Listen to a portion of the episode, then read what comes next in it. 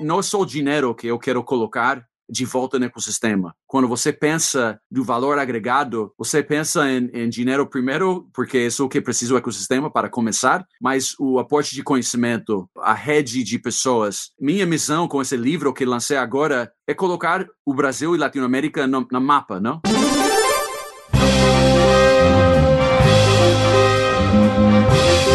Eu sou o Paulo Silveira. Eu sou o Rodrigo Dantas. E esse é o Like a Boss.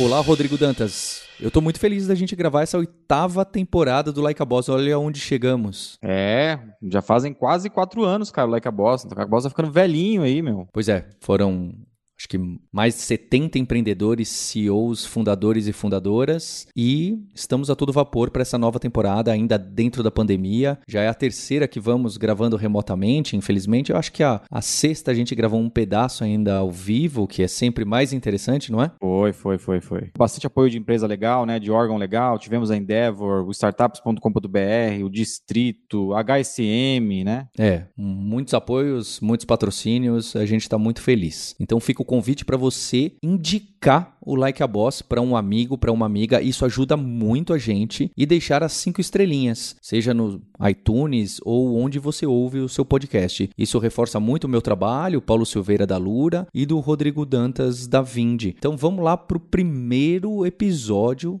dessa temporada do Like a Boss. Round one, fight!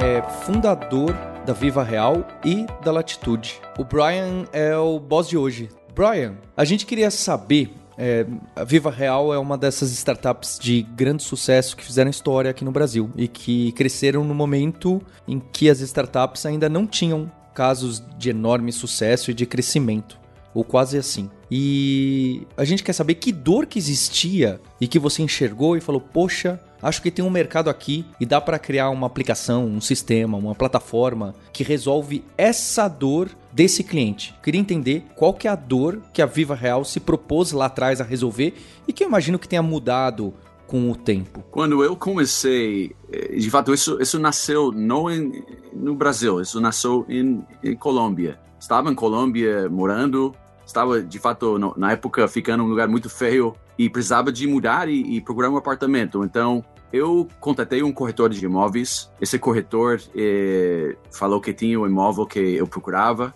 E quando tirou de, de seu briefcase uma lista de imóveis e falou: Está aqui o imóvel que você procura. Falei: Bom, vamos ver os imóveis. E o cara me vendeu a lista. Aproveitou o gringo aqui nesse caso, não? Porque eu não sabia como funcionam as coisas e estava num lugar péssimo. Então eu terminei pagando para ver os imóveis e terminei o dia inteiro gastando é, horas encontrando apartamentos que não dava certo, não funcionava, é, muito pequeno, muito caro. Então, isso foi um momento em que pensei, nossa, precisa ser outro jeito de fazer essa coisa, não? E Brasil entrou no cenário depois, porque eu li um case de Stanford de Mercado Livre.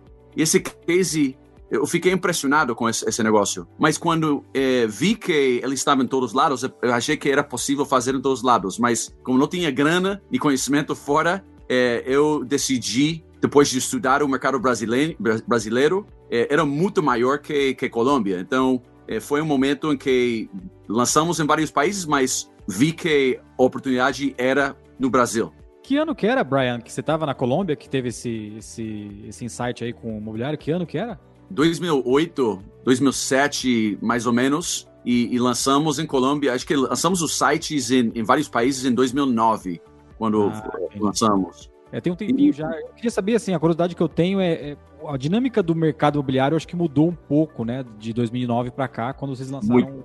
o produto, né? Como é que você enxerga? Mudou muito, pouco e, e na sua visão, o que, que mais mudou, assim? É, inclusive entender como que tem a mudança do produto nesse meio tempo. Ele começa com o quê quando você lança o site, a primeira? O que, que vendia? Vendia lead? Vendia FII que pagava? Modelo, Sim. né? O modelo de negócio. Mudou completo, não? Mudou muito os últimos anos e e eu tenho várias reflexões disso, mas o que fizemos no começo, de fato, antes do Viva Real, eu tinha uma empresa que se chamava Bilingual Marketing Group. Obviamente não era é, marketing, é, pessoa de marketing, porque é um nome terrível.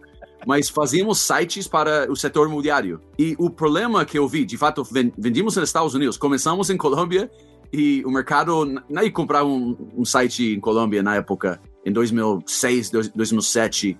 Então, o que aconteceu depois, vendimos vários sites e começamos a vender nos Estados Unidos. Então, isso funcionou, mas 2007, 2008 chegou a crise, não? A bolha, não? E todo mundo fechando portas, nossos clientes. Era super complicado. E o que vimos também é que um site em si não gerava valor suficiente, não? Quando você tem um site, se ninguém está visitando o site, o que você gera de valor? Era um, um business card na internet. Então, isso é, eu pensei, precisamos ter algo mais transacional, mais que tem mais dados, mais informação. Então, decidimos focar no Brasil nesse momento, porque era o maior mercado, e vimos que precisamos ter uma base de dados grande, central, muito grande, porque a pessoa que programa um imóvel em Jardins, em São Paulo, não queria ver eh, cinco imóveis que estavam no site de um corretor, ou dez imóveis. Então, decidimos juntar e essa, informa essa informação não estava online. Então, esse, esse foi trazer o mundo offline para a internet. Então, isso foi o, o desafio no começo, não? E, e, posso com comentar um pouco mais de como fizemos isso, não? Porque claro. foi, foi uma coisa engraçada que fizemos. Tentamos falar com as imobiliárias e falamos, é, coloca os seus imóveis no nosso site. Cara, é, isso foi um, um drama. Não, não, não pensavam, por que vamos colocar nossos imóveis no seu site quando você não tem compradores e, pessoas procurando? Então, foi esse, esse clássico como o ovo-galinha, não? Como quem vem, quem vem primeiro. Então, o, o que fizemos, criamos um robô. É, esse, esse robô foi toda a internet e pegou todos os imóveis de todas as imobiliárias nos seus sites próprios que já não queriam colocar os imóveis no nosso site, que já falaram, não, não, não preciso.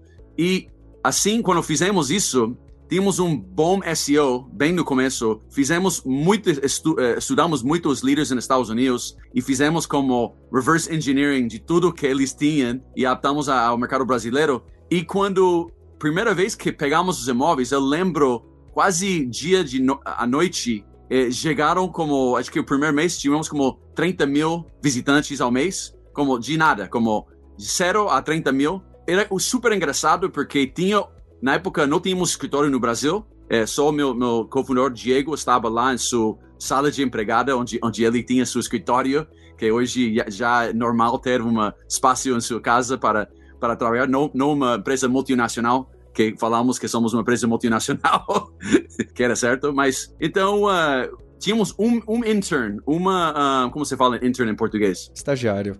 O estagiário veio para Bogotá, trouxemos ele para Bogotá, compramos uma linha de Skype in que as imobiliárias podem ligar e ele pegava a ligação em, em Bogotá. E esse primeiro mês, onde fizemos todo esse scraping de todos os imóveis, começaram a ligar mais centenas de imobiliárias falando como basicamente é, ame ameaçando, não? É, vou processar vocês, não deu permisso para colocar meus imóveis. E foi o primeiro dia esse, esse, esse estagiário, é Marco, e, e, o cara estava totalmente como não sabia o que fazer. Então eu, eu, tive que escrever um script em inglês e ele como é, fez a tradução ao português e, e, e assim uh, foi uh, fomos capazes de reverter esses clientes que estavam super bravos conosco e eles fizeram um free trial para, para testar mais e depois convertemos a clientes. Mas foi uma, uma estratégia super agressiva, né? Muito legal saber isso. E o produto começa então a tomar corpo em relação a visitas e você começa a ter um acervo de pessoas cadastrando e especialmente pelo que eu entendo, o seu modelo foi sempre muito das agências cadastrarem naquele momento e não de uma pessoa física cadastrar seu imóvel para alugar ou para vender. Dessa forma você ganhava alguma escala em, em certa velocidade. E o, quem pagava o que para quem? Sim, o, o, que fizemos, começamos a crescer essa base de imobiliárias e corretores que colocamos imóveis. E sim, fomos direto lá primeiro porque é, escala, precisamente porque quando você tem um marketplace, você precisa todo o inventário, não? Se você não tem todo o inventário, quem vai lá para, para ver? Então, isso foi super importante e estava em mãos de todas as imobiliárias. Então, sim, ao começo era grátis, um teste gratuito E assim como começamos a colocar esses imóveis no site, era uma, uma, um ciclo virtuoso, não? Colocava imóveis, chegava pessoas procurando imóveis porque encontrou no Google, contatava as imobiliárias, chegávamos leads para as imobiliárias, eles terminaram fechando algo e eles reinverteram para colocar mais imóveis e começar a destacar os imóveis. Então, isso foi um modelo que durou muitos anos e, de fato, hoje ainda faz parte do nosso, nosso modelo de negócio, mas onde não faço parte da empresa, mas estão fazendo isso ainda. E acho que é uma lição que podemos explorar um pouco, que também é, eu lembro quando chegamos ao mercado brasileiro e éramos os que estavam atacando o, o quem existia, não? Zap e Imóvel Web e outros é, Mercado Livre, tinha um pouco um pequeno negócio também. E então fizemos coisas como mais agressivo, mais como é,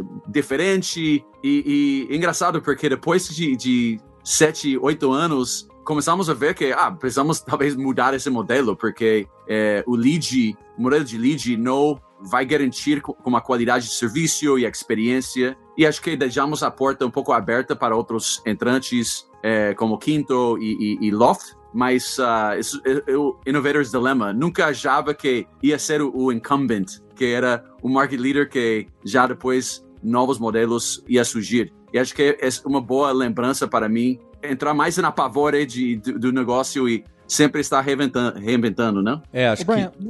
Uma curiosidade desse, desse período aí, quando foi que vocês sentiram, acho que o Diego Simon também é um dos fundadores, né? Quando que foi que vocês se olharam e falaram, putz, agora sim as imobiliárias estão entendendo qual o valor do Viva Real. Depois de 2009, demorou muito tempo ou foi pouco tempo? Rodrigo, engraçado, porque fizemos tudo sem dinheiro, sem conhecimento, não tínhamos um time técnico é, bem no começo, quase. É, pouco depois começamos a contratar mais pessoas, mas de verdade, a primeira reunião que eu, de fato, a primeira reunião que Diego foi aos clientes, que tinha todos os imóveis no site, não tínhamos acesso à nossa própria base de dados para saber se geramos valor. Então, era como meio poker. poker. Diego chegava e falou: é, Bom, então foi muito bom, certo? Você, você. E de fato era muito bom, mas não sabia, é, é, não tinha nem ideia de, de se gerou valor ou. É, ou, ou, ou não. E, e, quando ele me ligou, foi em dezembro de 2009. Eu lembro,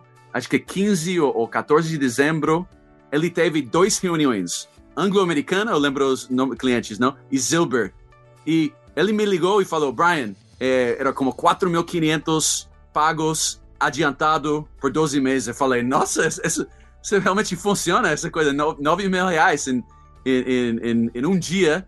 É, e, e, isso como primeiros clientes que testaram na plataforma. Então, isso foi uma, um momento de comprovação que, ok, isso, isso vai dar certo. Isso foi o Product Market, product market Fit que sempre se fala, né? Bem rápido, né? Bem rápido. E Brian, quando que vocês entram então nesse mecanismo de aceleração que hoje em dia já é um, um mecanismo clássico de venture capital para crescer a empresa e falar, poxa, legal, esses primeiros 9 mil reais mostraram que alguém tem interesse de comprar e talvez enxergou valor e talvez vocês até entregaram valor e trouxeram clientes para essas duas agências. Quando que chega o momento de, opa, pera lá, se a gente tiver mais dinheiro aqui, eu consigo contratar mais pessoas, colocar mais anúncios, fazer eventos com as agências, que eu lembro que você atacou bastante isso, a comunidade. Quando que é esse momento? Como é essa decisão? Quando começam a, esses fundos alguns famosos a entrarem falarem, poxa, eu quero participar aí da Viva Real. Sim, é, um detalhe também, levamos, chegando 2009, levamos quase quatro anos fazendo outras coisas, né? Então, fomos de verdade um, cucarachas uh, lá, como sobrevivendo em, em, em, coisas que, que não deram certo, mas o momento que mudou e, e pegamos esse, esse eu não levantei dinheiro. Eu falei que não, fizemos bootstrapping por vários anos, mas bootstrapping não por decisão de fazer bootstrapping, foi bootstrapping porque ninguém queria colocar dinheiro. Então, é... não tem anjo, Brian, não teve anjo na história? Sim, mas anos depois, é, de fato, levantamos nosso primeiro dinheiro externo quando é, fora do meu tio, meu, meu irmão e meu pai e meu amigo da universidade que pode dizer anjos, mas é, eu acho que é mais perto da família que me ajudou. Mas o ponto de, digamos, de transição a, a, começar a fazer coisas mais como agressivos com venture capital, eu acho que o, o principal ponto foi quando Simon Baker, ele era o CEO das maiores é, marketplaces de imóveis no, no, mundo na época, é uma empresa bilionário em Austrália.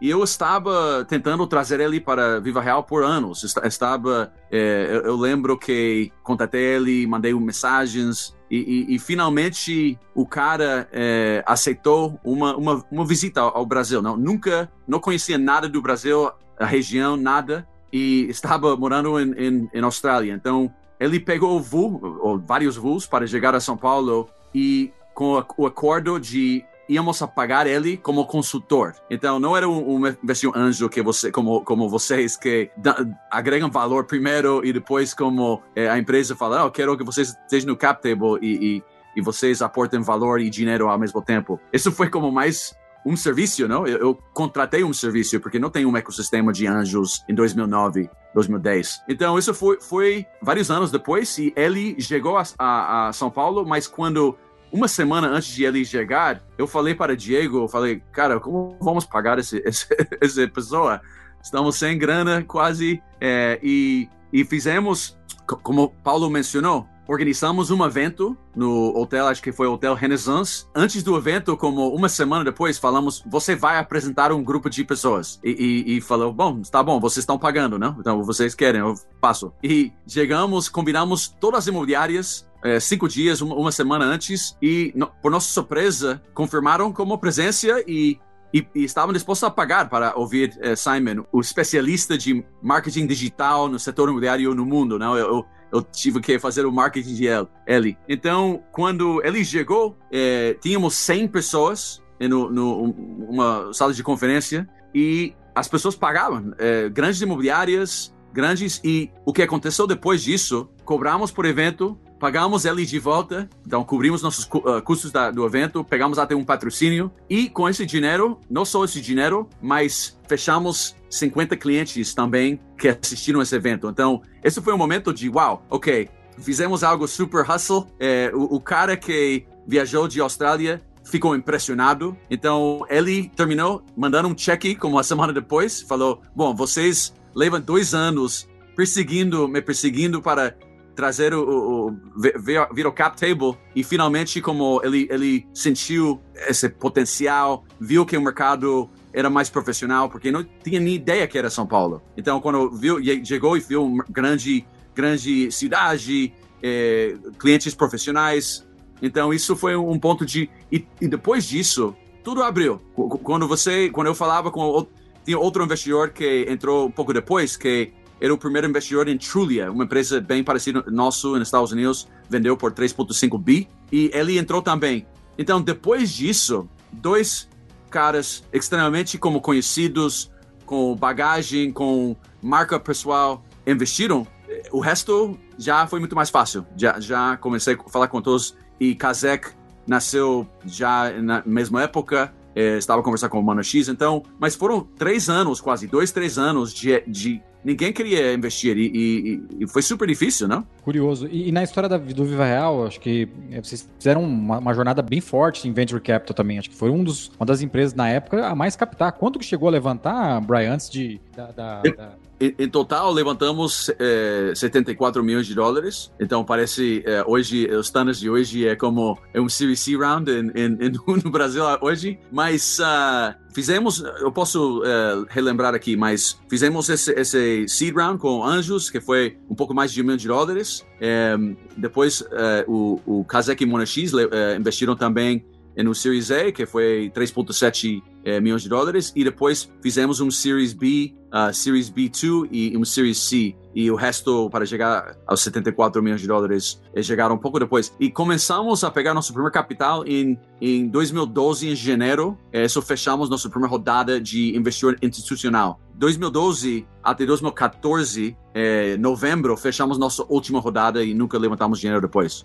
Muito legal. Tem uma, tem um, acho que tem um histórico aí que na época acho que eram volumes muito expressivos, né, porque tinham de rodadas no Brasil, né. Agora, Brian, é, antes de você, é, eu, eu, sei que você teve uma transição antes de, de, acontecer a venda, etc. Você fez uma transição, né? Você é, escolheu um novo CEO para atuar na empresa e, e, eu queria saber qual que foi esse momento e por quê antes de, de, de tudo. Uns motivos também que estou na América Latina é porque minha esposa é colombiana. Eu conheci ela em San Diego e ela gosta de brincar que me importou para a Colômbia e isso todo começou lá. Mas meu, é, digamos, minha decisão, decisão de sair foi baseado em que, é, primeiro, é, Andrea e eu falamos que íamos a ficar cinco anos no Brasil só. É, a ideia de voltar para os Estados Unidos, ficar mais perto da minha família. Meus pais não estavam ficando mais, mais uh, jovens. Isso foi o motivo principal de voltar. É, tínhamos filhos, minha filha nasceu lá em, em São Paulo, então tenho uma, uma brasileira em casa. Mas isso realmente foi uma decisão mais de,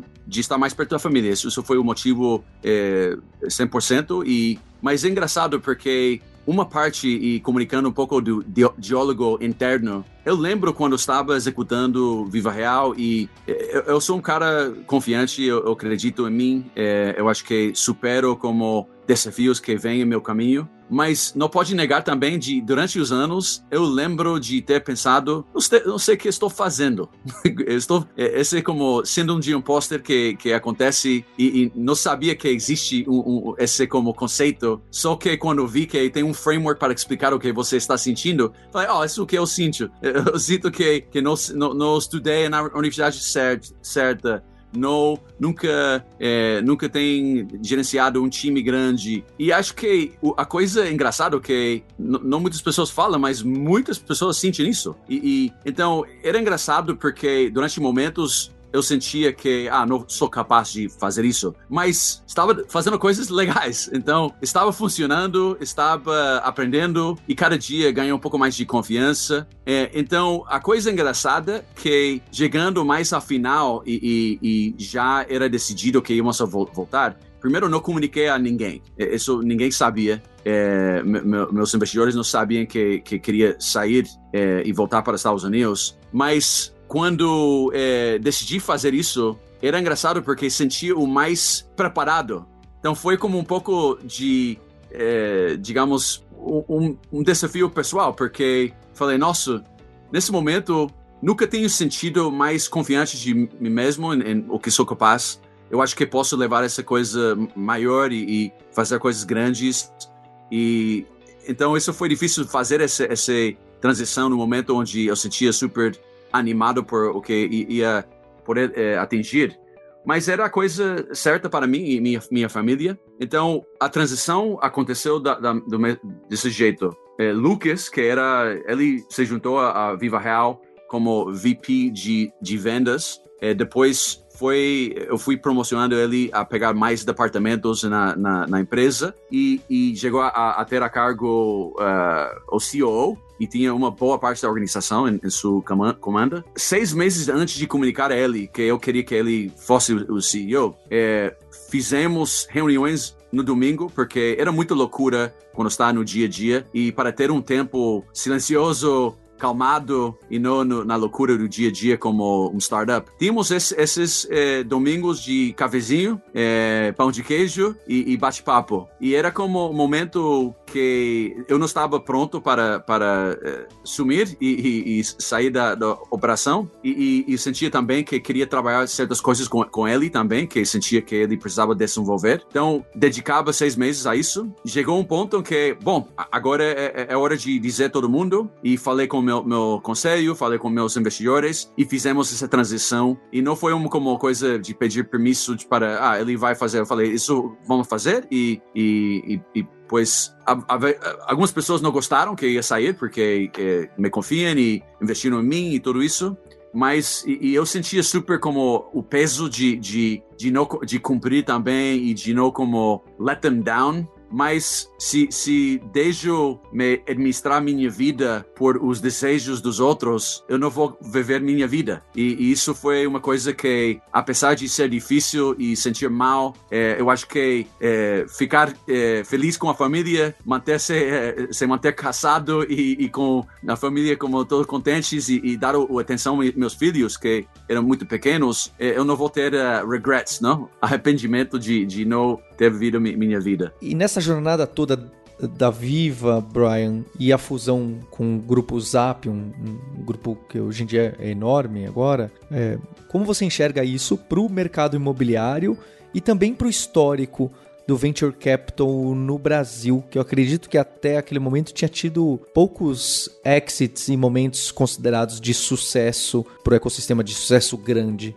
Como que você enxerga essa simbologia? Não, cada um de nós é, fica nos ombros dos, dos, dos outros, não? Então, eu fiquei, é, you know, todos os empreendedores que tiveram sucesso, Romero de Buscapé, é, é, todo, todo esse ecossistema que vem sendo construído durante muitos anos é, é, é um passo é, mais adiante para, para a próxima geração e acho que precisamos sempre pensar assim, porque se não pensamos assim, e não é como pisar no, uh, like, it's not stepping on the other generation, é como estar nos ombros e, e estar mais alto juntos. Acho que essa imagem que eu, eu tenho em minha cabeça, porque quando penso em minha jornada, eu não teria eh, feito o Viva Real se não tiver encontrado é, o case de Mercado Livre. Então, esse caso de sucesso foi um, um, momento que falei, ah, me inspira, isso me inspira, posso fazer isso. É, tem uma grande oportunidade. É, outras pessoas fizeram algo. Então, eu acho que espero que, que, que tenha contribuído a, a um pouco a, a,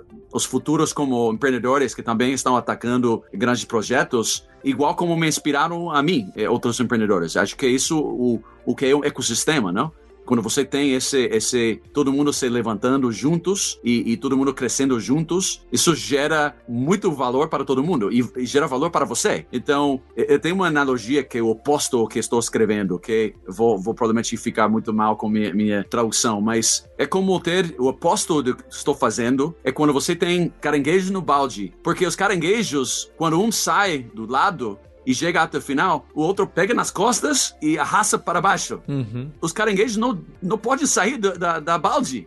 Saem do, do balde e ficam lá até morrem. Então, se eles tiverem um mecanismo, e, e acho que nosso mecanismo aqui, no, no o que estou fazendo é, hoje em dia e dedicando os próximos 10 anos que vou fazer, é levantar todo o ecossistema. E não ter como, ah, preciso sair adiante e você, você não vem comigo. Não, vamos é, levar todo mundo para cima e assim geramos um ecossistema muito mais saudável. E, e a coisa também é que o segredo disso, ou talvez não é segredo, mas isso gera, gera valor para cada parte do, do, do, do, do coletivo. Então, o coletivo vale mais. Então, acho que isso é uma coisa que, é, quando perguntou como simbólico, eu acho que eu sempre tinha esse pensamento quando tínhamos Viva Comunidade, deixamos pessoas no escritório, é, quando investia em quinto andar, sabendo que talvez ia ser concorrente minha em algum momento, se der certo o negócio. Mas, é, primeiro, fiz muito bem esse, esse investimento, mas segundo, eu não posso ser dono. Hein? Belo investimento, né, Brian? É, é, ao mesmo tempo, não, não, sabia que não posso ser dono de tudo aqui. É, preciso é, ter minha, minha fatiada e compartilhar a, a, o bolo com todo mundo e fazer o bolo mais grande. Round two, fight!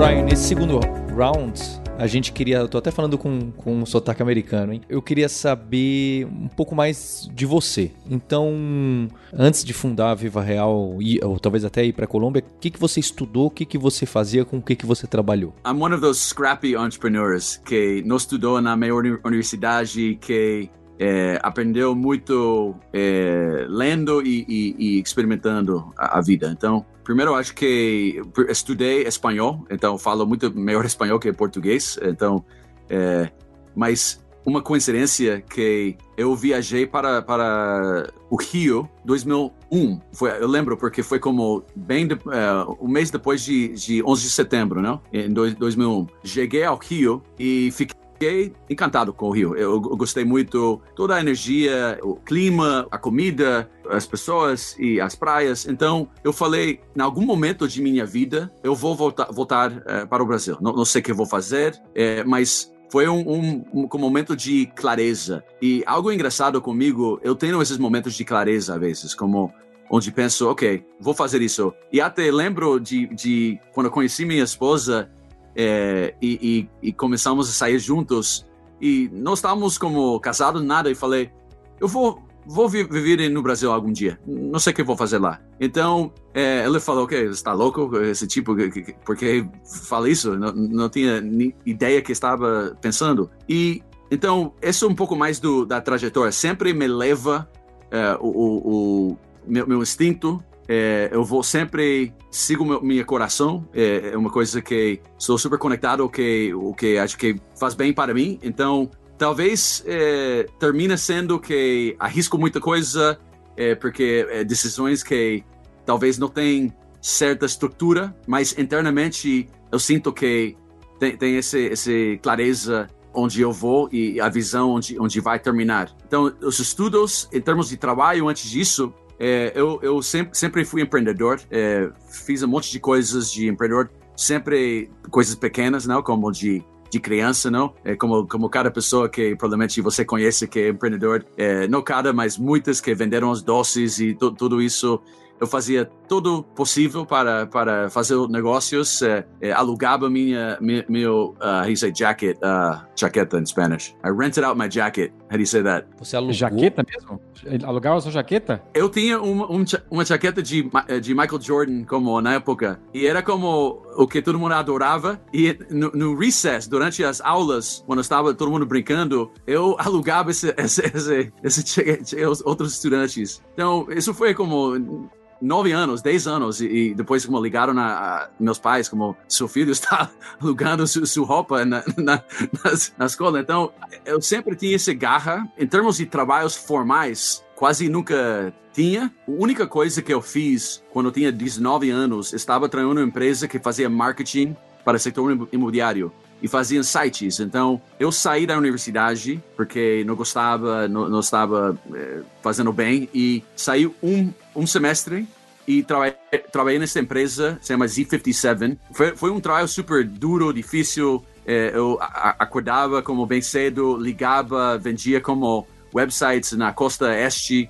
é, estando em Califórnia, San Diego, e foi super duro, difícil. E meus pais me cortaram como financeiramente, falam: bom, filho, você 19 anos, é, você está morando sozinho, você boa sorte, é, é, você encontra seu caminho. Então, depois disso, como quando vi esse mundo de, de trabalhar assim, que não foi tão tão emocionante trabalhando outra pessoa como telemercadista, eu decidi uh, voltar a estudar, terminei os estudos. Pouco depois, eh, trabalhei seis meses fazendo como eh, hard labor, colocava asfalto. Eh, minha família tem uma, pequena empresa aqui em, onde eu moro. Eles fazem pavimento na, nas ruas. e então eu fazia isso no verão, ganhei um dinheiro e depois pegar, peguei meu carro e dirigi saindo de Califórnia, seis meses cruzando o México chegando a Costa Rica e vendi o meu carro depois de seis meses em Costa Rica e comprei um ticket de, de ida para Bogotá, Colômbia, para visitar a, a, essa mulher que conheci em San Diego. E meus planos era chegar até Patagônia. É, então, três meses em Bogotá terminou sendo seis anos e meio. É, e, então, por isso, tive que criar essas empresas para seguir pagando uh, o tempo morando fora, não? Muito bom, muito bom. Ô, Brian, depois da sua, da, da, sua rotina como empreendedor, que a gente conhece um pouco como é, assim, como é que é a sua rotina é, e o que você gosta de fazer fora do, da latitude? Você faz esporte? Os, os ouvintes do Like a Boss sempre têm uma curiosidade de saber como é que é a rotina de uma pessoa, do entrevistado aqui. Bom, eu faço várias coisas, gosto de montar, montar bicicleta, é, estou jogando um pouco de golfe, é, é, mas o que mais gostava de fazer, que hoje em dia não posso fazer, não por questão de Covid, é, é uma questão porque aqui nas costas de Califórnia, onde eu sou, é água muito fria, só não, não, não pensa na, nas praias de, de, de, de, do Brasil quando pensa aqui na, na costa, é água fria e, e é, até tubarão, tubarão e, e, outra coisa. O que eu go gostava de fazer, estava fazendo por vários anos quando eu voltei, eu gostava de fazer, fazia esse como freediving no mar e pegava essas molas e gostava muito de fazer isso porque sentia muito como primitivos, a palavra que procurava. Eu sentia muito como vivo, porque está na água fria, você obviamente tem todo a, o, o wetsuit e co cobrindo quase toda a parte do, do corpo e, e você vai e, e, e vai e, e, pega esse uh, mollusk or whatever it's called. Sorry, I'm struggling to explain it. Hopefully you have some content to work with that.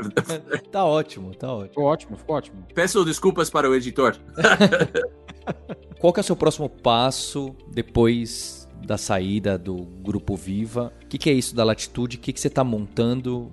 Qual é o objetivo? Paulo, Rodrigo, eu acho que eu sinto um dever de fazer algo de volta para a região. Eu tive muita, muito apoio, muita sorte e realmente o privilégio de ter vivido em um país muito especial como o Brasil. Então, o, o grande sonho que eu tenho e o que eu vou fazer nos próximos, próximos 10 anos, eu vou construir, vou tentar elevar o ecossistema. Eu, eu acho que tenho várias ideias de tentar democratizar mais informação, é, dar mais ajuda a empreendedores que têm grandes visões para seus negócios. Então, Latitude hoje está em formação. Acho que, Paulo, eu levo anos falando de, com você disso isso e tem mudado muito das primeiras conversas que tivemos lá em, em uh, qual restaurante que onde lá em, São Paulo, Alameda Santos. Capim Santo. Sim, desde esse como o primeiro bate-papo que tivemos almoço em, em Capim Santo, em São Paulo. Sim, tem é, mudado bastante a visão que o que estou fazendo, mas eu tenho um time super bom, cofundadores super bons que é, escalaram grandes empresas como Duolingo, Gina Gotthilf, que é, cresceu Duolingo de 3 milhões a, a 200 milhões de usuários, Yuri Danochenko, que liderou times tech muito forte como a Scali e, e que tem fundado várias, várias outras, uma empresa outra de tech. Então, o time é muito bom e acreditamos que o ecossistema de early stage da, das empresas que estão começando é, dá muito para fazer. Então, sem dúvida, vou, vamos colaborar com vocês. Uh, eu sei que são investidores anjos, somos em vários deals juntos e, e não é só o dinheiro que eu quero colocar de volta no ecossistema.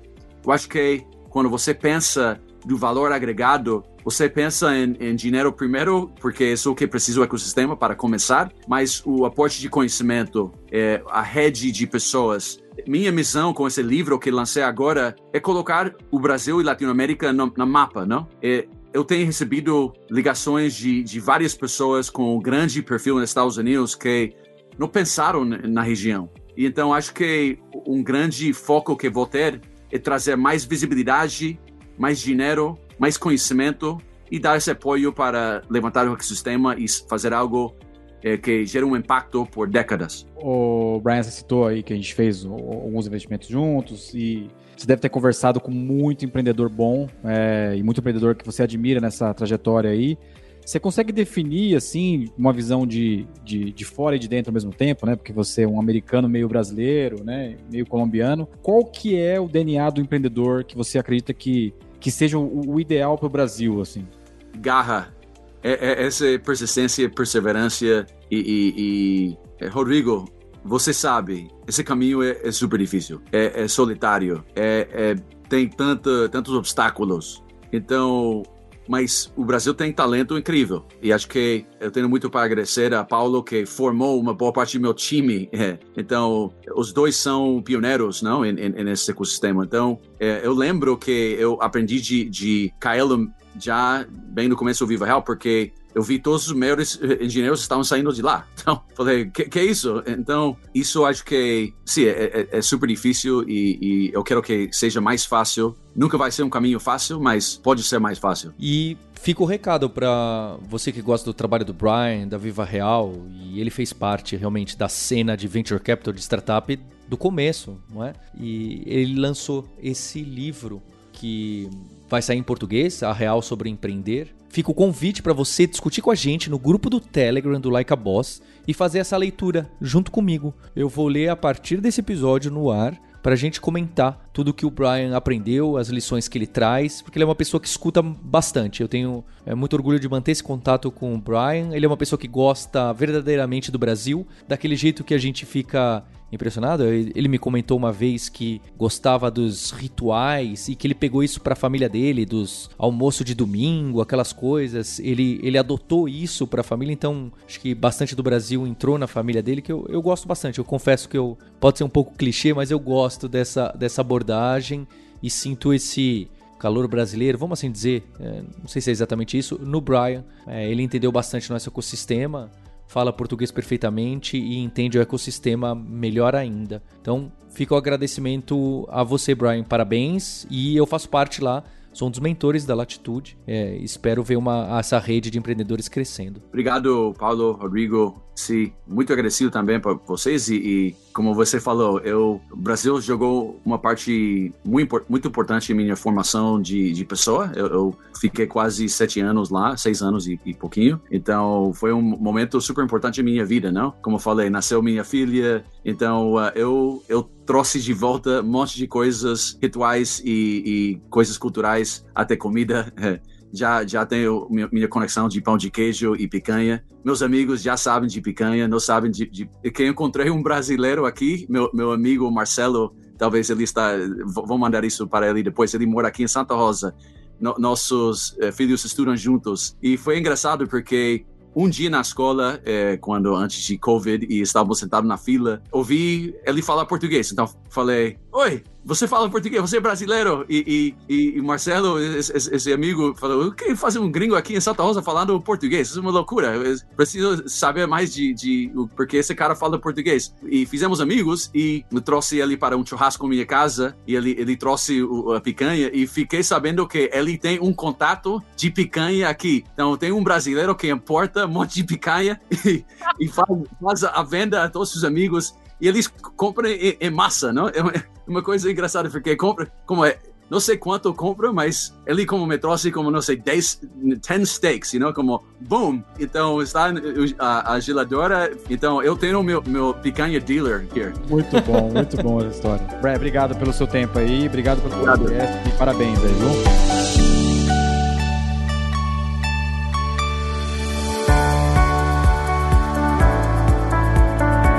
História legal do Brian, né? E do Viva Real, né, Paulão? Pô, sou, sou fã do, da história do Viva Real. Acho que eles construíram um, uma bela história de fundraising, de empreendedorismo também. O Brian ajudou muito empreendedor, por isso que a gente colocou ele no primeiro aqui. Estamos bem felizes. E, e, é legal que a gente queria trazer ele desde o primeiro, né? Pois é, eu diria que ele até me ajudou, certamente. Acabei criando um relacionamento com o Brian e ele tem essa curiosidade de realmente vestir essa cultura brasileira e ter uma troca muito grande. Eu converso bastante com ele, eu acho curioso. Ele, ele me considera bastante, eu acho bem interessante. E a novidade dessa temporada é que temos um apoiador novo. Quem está apoiando é a Conta Simples. Quem quiser conhecer um pouco mais, vai lá em contasimples.com. Eles são uma conta digital para empresas, estão fazendo um trabalho muito legal. Eu sou usuário do Conta Simples. Acho que a Lura também usa Conta Simples, né, Paulão? Pois é, somos investidores também, isso que ficou curioso, né? É o primeiro das nossas investidas que topou patrocinar o Like a Boss. E o Tognini já teve aqui no episódio do, do, do Conta Simples também. Quem quiser conhecer um pouco mais, vai lá em contasimples.com. E mais interessante ainda, esse patrocínio da Conta Simples com apoio pra gente, para dar continuidade ao Like a Boss, ficou mais interessante porque se você entrar hoje em likeaboss.com.br, você vai ver que diversos episódios já tem a transcrição. Então tem gente que prefere a leitura e dá uma passada rápida ou falar: "Poxa, lembra naquele podcast do Edgar Corona, da Smart Fit ou do Davi Vélez do Nubank, alguém falou isso?". Então você já pode cair lá direto no episódio em Like boss.com.br, navega nas temporadas, nos episódios, você dá um Ctrl F e você busca aquela citação, aquela inspiração que te veio, ou até um insight mais pesado. Eu tô usando, eu, eu gostei muito porque a ideia foi a gente que pediu, falou: olha, se patrocinar por aqui também seria ótimo. E tem sido interessante para mim, porque eu aprendi muitas lições de liderança, de empreendedorismo durante esse podcast e, e tá acontecendo, tá sendo real essa troca e você também pode aproveitar. Lembrando que eu sou Paulo Silveira da Alura, é um grupo de educação em tecnologia para tecnologia. Fica o convite para você conhecer as empresas que a gente tem ajudado, não só na transformação digital, mas no reskilling das pessoas que trabalham com a gente e encarar a tecnologia como cidadão de primeira ordem. Então vai lá em alura.com.br barra empresas para conhecer o meu trabalho, o nosso trabalho. E eu sou Rodrigo Dantas, eu sou fundador da Vind. Quem quiser conhecer um pouco mais da Vind, vai lá em vind.com.br. Nós somos líderes em processar cobrança recorrente no Brasil. A gente tem muito cliente recorrente, especialmente clientes de assinatura, plano e mensalidade. Vai ser muito legal conhecer a sua empresa e ajudar você nessa jornada. You win! Este podcast foi editado por Radiofobia, podcast e multimídia.